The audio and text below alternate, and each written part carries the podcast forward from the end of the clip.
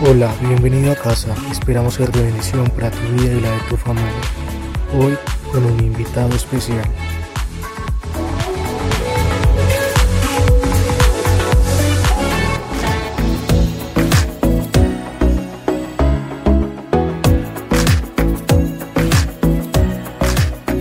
Un cordial saludo a todos los oyentes a esta hora de la mañana.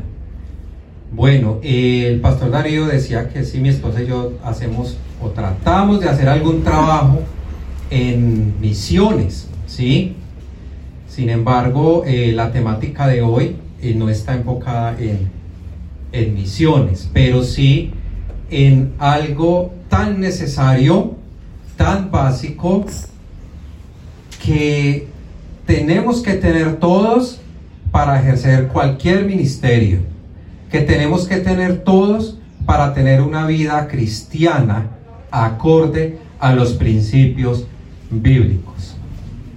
Sin embargo, quiero recordarle hoy a la iglesia que no dejemos de trabajar en ese sentido de pertenencia con la visión de Dios.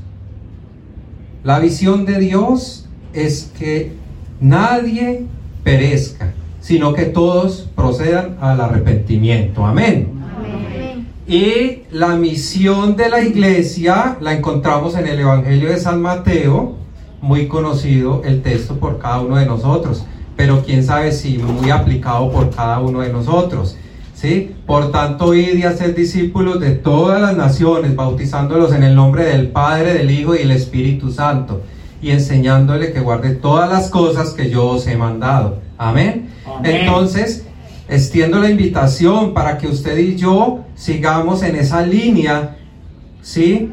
Haciendo la misión de la iglesia, involucrándonos en la misión de, de la iglesia y por tanto contribuyendo a la misión de Dios.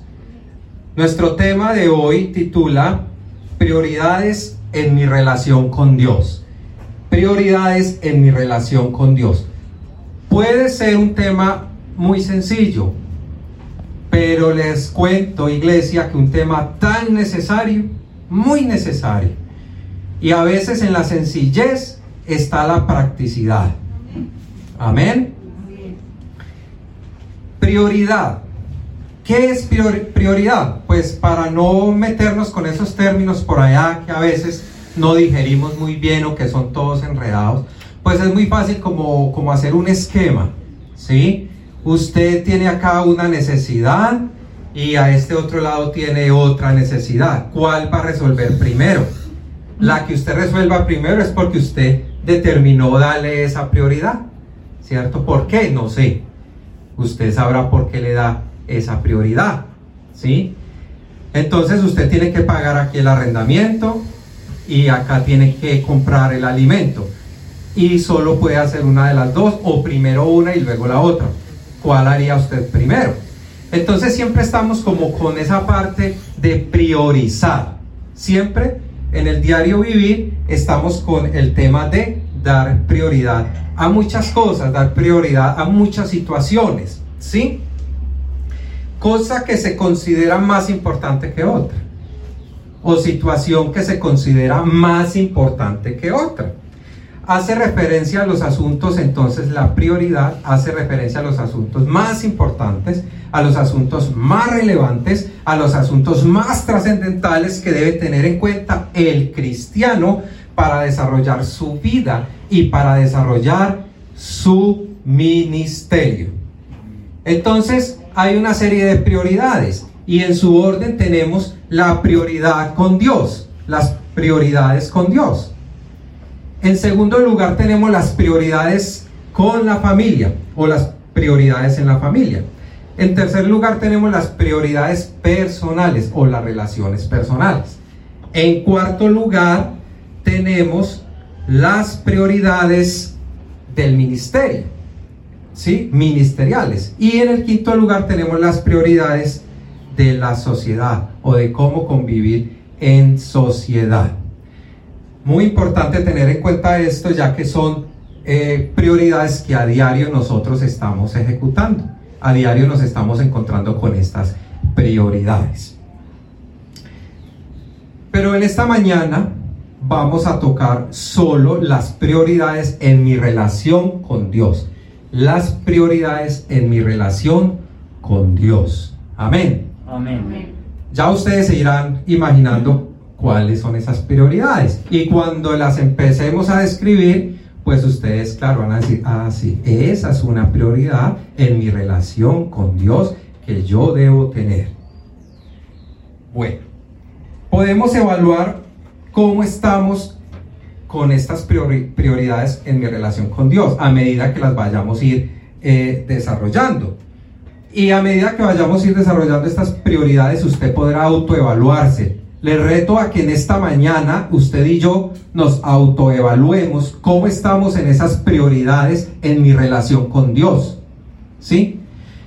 Quizás vamos a empezar a detectar, uy, yo sí estoy como quedado en esta prioridad en mi relación con Dios. O quizás vamos a detectar, yo estoy muy bien en esto, excelente. Pero le cuento que si usted está bien y yo estoy bien, podemos mejorar. Nunca somos producto terminado. Y la palabra de Dios dice que aún nuestras mejores obras son como un trapo sucio, ¿cierto? En Isaías 64, 6 aún nuestras mejores obras son como un trapo sucio. Entonces no nos jactemos ahora cuando miremos las prioridades en mi relación con Dios de decir, no, yo hago todo eso, no, yo estoy al 100%, yo estoy excelente, porque siempre podemos ir avanzando, siempre podemos ir mejorando en todos estos procesos y más en las prioridades en mi relación con Dios. Y vamos a mirar entonces la primera prioridad, la primera prioridad es la adoración. Esa es una prioridad que yo debo tener en mi relación con Dios. Amar a Dios es el más grande mandamiento y vamos a mirar el Evangelio de San Mateo, capítulo 22, del 37 al 38. Jesús le dijo, amarás al Señor tu Dios con todo que tu corazón, con toda tu qué?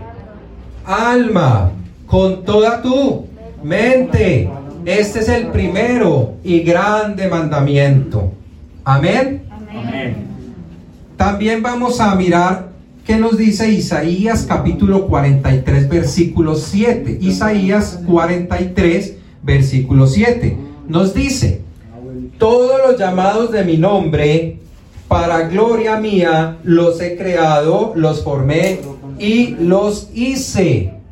Entonces debemos hacer el reconocimiento de lo que Dios es, dándole la gloria a Dios. Qué bonito ahorita que podíamos darle la gloria a Dios. Estábamos en adoración. Amén. Tenemos que reconocer y darle la gloria a Dios exaltando sus atributos. ¿Sí conocemos los atributos divinos? Claro que sí. Dios ¿sí? Es omnipotente, es omnisciente, es omnipresente, es inmutable, es eterno. Y debemos de exaltarle por esos atributos divinos que tiene Dios. Amén. Amén. Es la razón de ser principal de toda la creación. Por eso fueron creados los ángeles. Por eso usted que me está escuchando en esta mañana fue creado. Por eso yo fui creado, por eso todos los seres humanos fuimos creados, por eso el pueblo de Israel fue creado, por eso la iglesia fue creada. Y Dios dice entonces, todos los llamados de mi nombre, para gloria mía, los he creado, los formé y los hice. Alabado y glorificado sea el nombre de Dios. Amén. Vamos a pasar a la segunda prioridad en mi relación con Dios. Y esa segunda prioridad es la oración. La oración. ¿Cómo está usted? ¿Cómo estoy yo en esa prioridad? ¿Priorizo la oración? ¿O la dejo en una segunda posición dentro de las prioridades de mi relación con Dios? Hechos 6.3.4 que nos dice, Hechos de los Apóstoles capítulo 6 versículo 3 y 4. Buscad pues, hermanos, de entre vosotros a siete varones de buen testimonio, llenos del Espíritu Santo y de sabiduría, a quienes encarguemos de este trabajo y nosotros persisten, persistiremos en la oración y en el ministerio de la palabra. Los apóstoles que hicieron, ellos aconsejaron a la iglesia para que se nombraran diáconos para el servicio de los más necesitados. Pero ¿por qué hicieron esto los apóstoles? Porque ellos habían entendido que tenían que priorizar en la oración. Habían entendido que tenían que priorizar en la relación con Dios a través de la oración. Es lo primero para luego ejercer cualquier ministerio. Habían entendido que había que priorizar en el ministerio de la palabra. Por eso aconsejaban a la iglesia hacer esta delegación. El diálogo con Dios ha de ser diario. No sé cuál sea la relación tuya con Dios, si sí, sí es diaria. Para a través de la oración darle la adoración, darle la alabanza. Qué bueno establecer un lugar en nuestra casa, un lugar de oración. No vayan a levantar la mano, pero voy a preguntar, ¿quién de acá tiene establecido en su casa un lugar de oración? ¿Sí? Qué bueno que pudiéramos todos tener establecido un lugar de oración en nuestra casa. Es muy importante. San Lucas 6.12, ¿qué nos dice? San Lucas 6.12 nos dice, en aquellos días él fue al monte a orar. ¿Quién? Jesús fue al monte a orar y pasó la noche orando a Dios. Jesús oraba constantemente. ¿Jesús oraba qué? Constantemente. constantemente. Y entre otras cosas, este texto nos describe que él estaba orando toda la noche porque tenía que tomar una decisión y le estaba consultando la voluntad al Padre para tomar la decisión de escoger a los doce discípulos. Pregunta, ¿está usted entrando en oración y consultando la voluntad a Dios para esa toma de decisión, para resolver ese problema que usted tiene, para salirse de esa situación adversa que usted tiene? ¿O estamos entrando en las otras voluntades que hay? ¿Cuáles voluntades hay? Está la voluntad del consumismo, está la voluntad de la sociedad, está la voluntad del ser humano, está la voluntad de Satanás. Pero Dios quiere que nos movamos en la voluntad de Él. Eso quiere Dios, que nos movamos en la voluntad de Él. Y esto lo tenemos que hacer a través de la oración. Pedir su voluntad, pedir su guianza. En la primera epístola del apóstol San Pablo a los tesalonicenses, capítulo 5, versículo 17, nos dice, orad sin cesar, orad sin cesar. El apóstol Pablo no solo nos exhorta a orar, sino que nos exhorta a orar permanentemente. El apóstol Pablo nos exhorta a orar por todo, en todo momento. Por eso nos dice, orad sin cesar. ¿Sí? Debemos procurar por vivir en una verdadera atmósfera y actitud de oración, así como lo hacía el profeta Daniel, uno de los cinco profetas mayores que nos describe las Sagradas Escrituras. Él oraba tres veces al día. ¿Cuántas veces ora usted? ¿Cuántas veces oro yo? ¿Sí? Hoy nos está hablando la palabra de Dios. Quizás estamos quedados o no estamos priorizando alguna de estas eh, disciplinas, ¿sí? Tan importantes en mi relación con Dios. ¿Qué nos dice Daniel 6.10? Daniel capítulo 6, versículo 10. Nos dice, cuando Daniel supo que el edicto había sido formado, entró en su casa y abiertas las ventanas de su cámara que daban hacia Jerusalén, se arrodillaba tres veces al día y oraba y daba gracias delante de Dios. Pero David también encontramos que David era un hombre de oración, el salmista David, un hombre de oración. Nos dice Salmo 55, 17, nos dice, tarde y mañana y a mediodía oraré y clamaré y oirá mi voz. ¿Cuándo? Tarde y mañana, ¿cierto? A toda hora, para el contexto de nosotros, por la mañana, por la tarde, por la noche, debemos entrar en la presencia de Dios, debemos orar, debemos estar postrados, humillados delante de la presencia de Dios. Hay que orar sin preocuparnos que otros nos vean. Ustedes de pronto, o quizás yo, nos preocupemos por eso. Estamos mal. Estamos mal si nos preocupamos por eso. ¿Sí? Estamos acá y cuando pasa el pastor o pasa un líder, entonces yo ya cierro los ojos y empiezo a orar para que me vean. No, no, no, no, no. Estamos mal. ¿Qué nos dice San Mateo capítulo 6, versículo 6?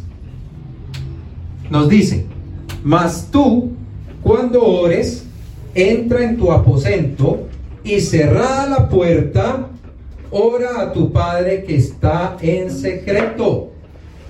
Y tu Padre que ve en lo secreto te recompensará en público. Nuestra oración no debe ser para una apariencia ostentosa. Y aquí, aprovechando la pandemia, quiero referirme a algo, ¿sí? Eh, esta emergencia sanitaria global ha llevado a que las iglesias casi en su totalidad tengan que verse sumergidas en la virtualidad. Esto tiene puntos muy positivos, ¿sí? Y es una forma de poder alabar, de poder glorificar el nombre de Dios. Y, pero uno ve que hay muchas personas que eh, se activan las cámaras en el momento que solo necesita que lo vean. Hay veces eh, se desactiva la cámara y continuamos haciendo otras cosas muy diferentes. Pero ¿a quién estamos engañando? Pues a Dios. Nosotros mismos nos estamos engañando. Dios no puede ser burlado. Es un reto para esta época de pandemia que nosotros seamos unos verdaderos sacerdotes en nuestra casa. ¿Está siendo usted un verdadero sacerdote en su casa? Porque si usted ora solo para que lo vean, entonces allá en la casa nadie lo está viendo. O sea, conclusión, no está orando. A algunos les puede estar pasando esto.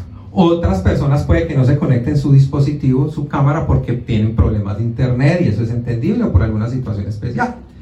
Pero si usted está en el primer caso, está mal. Estamos mal. Estamos mal. Porque no tenemos que orar para que otros nos vean. ¿Sí? tenemos es que orar para que solo quien nos debe ver, Dios, no más, porque Él nos va a recompensar en público. Qué bueno que a donde lleguemos nosotros lo primero que hagamos sea ubicar un sitio de oración. Usted sale de pronto a un paseo o usted sale a, a visitar a un familiar por cinco días o usted sale a una finca por tres días, cuatro días. Qué bueno que cogiéramos esa disciplina, que cuando nosotros lleguemos a este sitio podamos ubicar cuál va a ser mi sitio de oración por esos tres días. Es muy importante. Recuerden el tema, las prioridades en mi relación con Dios. Santiago 5:16 que nos dice, confesaos vuestras ofensas unos a otros y orad unos por otros para que seáis sanados. La oración eficaz del justo puede mucho. Y es que el diálogo con Dios ha de ser diario para a través de la oración confesar nuestros pecados. Debemos estar prestos para admitir la falta. Pero ¿cómo la admitimos delante de Dios? A través de la oración. ¿Y cómo admitimos nuestra falta con la otra persona? Pues yendo, ¿cierto? Entregándole, ofreciéndole perdón. Pero no lo vamos a poder hacer si no estamos en oración. Porque ¿de dónde vamos a sacar la fuerza el convencimiento para ir a hacer esta actividad, ¿cierto? Y aquí la palabra justicia corresponde al hecho de que la fe de nosotros esté precisamente en Cristo y la cruz y no en otras cosas. Oiga, prioridad, siempre priorizando.